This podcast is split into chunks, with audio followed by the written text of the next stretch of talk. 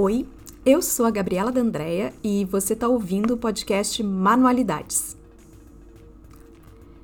Esse é o episódio 1 do podcast e eu queria esclarecer que ele é uma regravação do primeiro episódio que eu gravei lá em abril de 2020. Se vocês se lembram bem, a gente estava recém no segundo mês de pandemia, não sabia o que esperar nem quanto tempo a gente ia ficar em casa.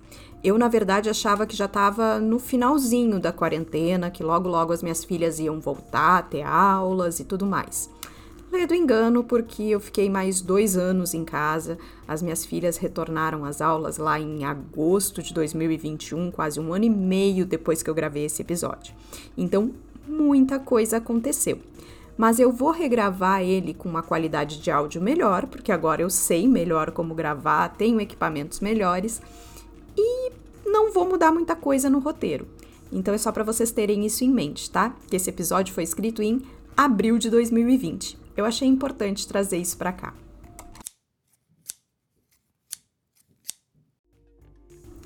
Nesse episódio inicial, eu quero falar sobre manualidades como habilidades de resistência. Sim, habilidades de resistência. Como eu já falei anteriormente, eu escrevi esse roteiro quando a gente estava bem no comecinho da pandemia de Covid-19, em abril de 2020. Fazia algumas semanas que a minha filha mais velha tinha me pedido que eu ensinasse ela a costurar. E eu lembrei que foi mais ou menos com a idade que ela tinha que a minha avó materna tinha me ensinado os meus primeiros pontinhos de costura à mão. Eu tinha um pedaço de tecido e ela me mostrou como fazer ponto atrás, ponto corrente, arremates, como é que eu juntava os pedacinhos de pano. Foi também nessa época que ela me deu as primeiras lições de crochê, tricô, ponto cruz, talagarça. As artes manuais, que em menor ou menor grau sempre tiveram presentes na minha vida. Eu duvidei um pouco da minha paciência para ensinar e da persistência da minha filha para aprender, mas eu decidi tentar. Elaborei um paninho onde eu desenhei linhas retas, depois linhas sinuosas e por fim forma simples: um círculo, um quadrado, um triângulo. Separei uma linha um pouco mais grossa e uma agulha com um buraco bem visível para que ela tivesse autonomia para enfiar a linha na agulha. Arrumei tudo numa necessaire e escrevi o nome dela, pronta para ensinar. Comecei ensinando ponto atrás e disse para ela fazer ao longo de todas as linhas que eu risquei no tecido.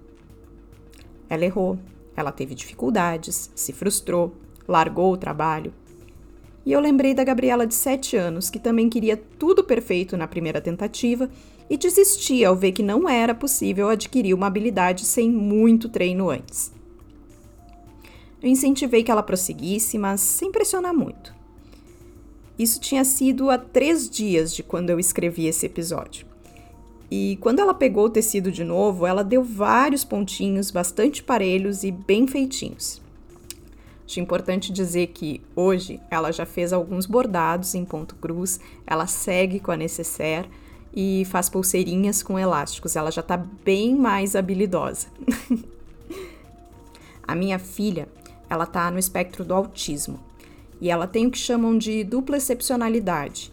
Então ela é autista e também tem altas habilidades cognitivas. Isso tornou para ela muito complicado lidar com as incertezas da quarentena. Naquela época, aprender uma habilidade manual ajudou bastante ela a se acalmar, a se concentrar em momentos de maior ansiedade e também me fez refletir sobre outras coisas.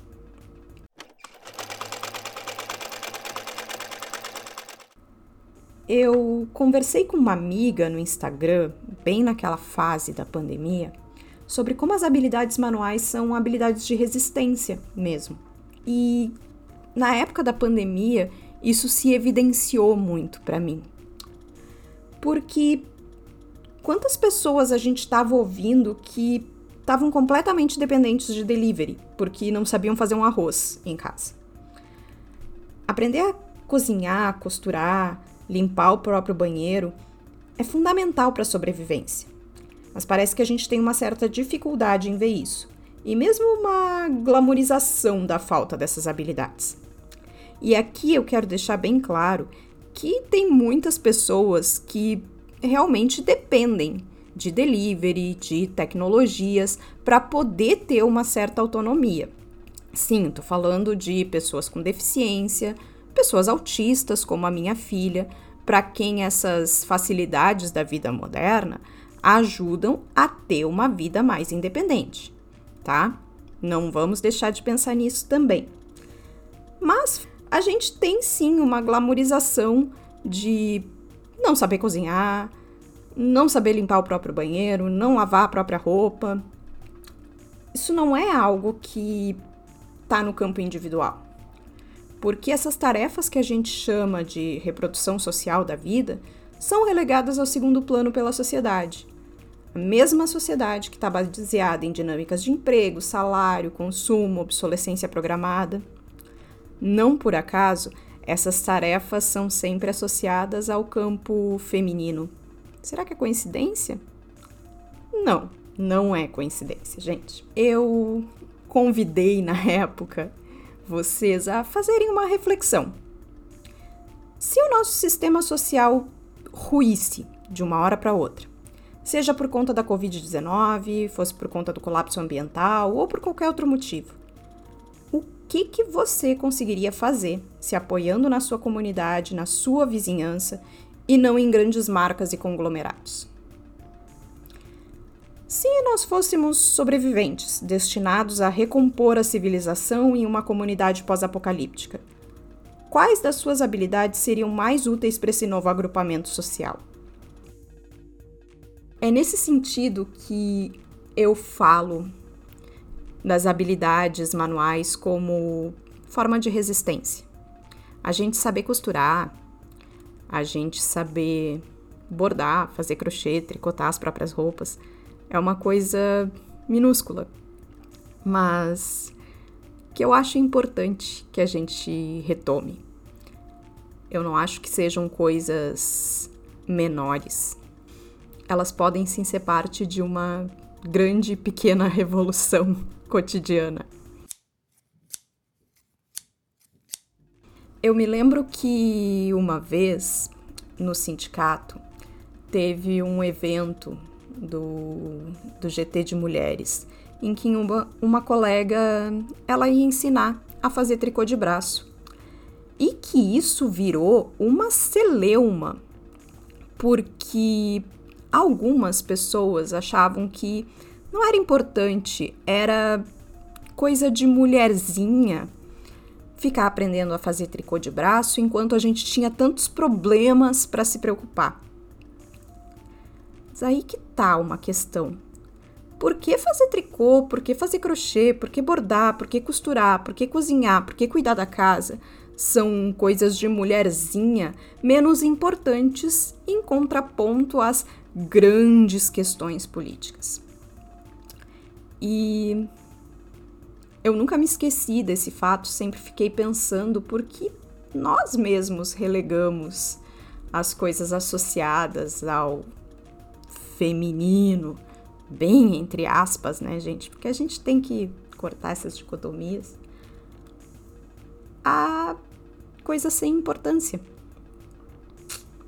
Enfim,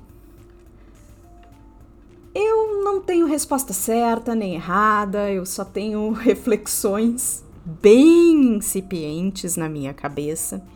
E esse foi um tema que me ocupou e me preocupou durante uma parte importante da quarentena, lá do início da quarentena. E se vocês observarem bem, essas questões constituem um roteiro básico de obras de apocalipse, de ficção científica, e eu queria convidar para uma reflexão de qual papel das manualidades nesses cenários apocalípticos, nesses cenários de resistência, nesses cenários de reconstrução, porque a gente está cada vez mais perto de um cenário apocalíptico. A gente está vivendo num cenário apocalíptico, mesmo que não seja um cenário de Mad Max ou de Blade Runner, a gente está vivendo num cenário apocalíptico e qual o papel que as manualidades poderiam ter nisso? É uma reflexão que continua fazendo sentido para mim, apesar de eu ter incluído outras coisas, refletido sobre outros temas, pensado, por exemplo, na questão do capacitismo e do cuidado, uh, como que a gente vai fazer numa sociedade de resistência com que todos tenham uma vida digna. Para isso, todos vão precisar se responsabilizar por todas as pessoas, não só as mulheres, não só as mães. Enfim, acho que agora eu fui viajando muito longe, que isso já é tema para um próximo episódio, né, gente?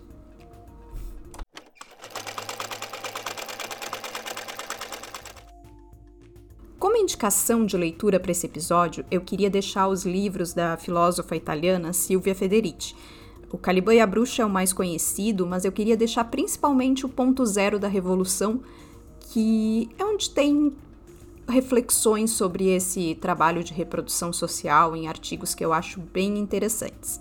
Também queria deixar uma outra indicação de leitura da minha amiga Monique Prada, o livro dela, Puta Feminista, que também vai trazer muitas questões que abrem muito a cabeça sobre esse universo do que a gente relega ao trabalho feminino. Enfim, leiam e se vocês gostaram, voltem para o próximo episódio, certo?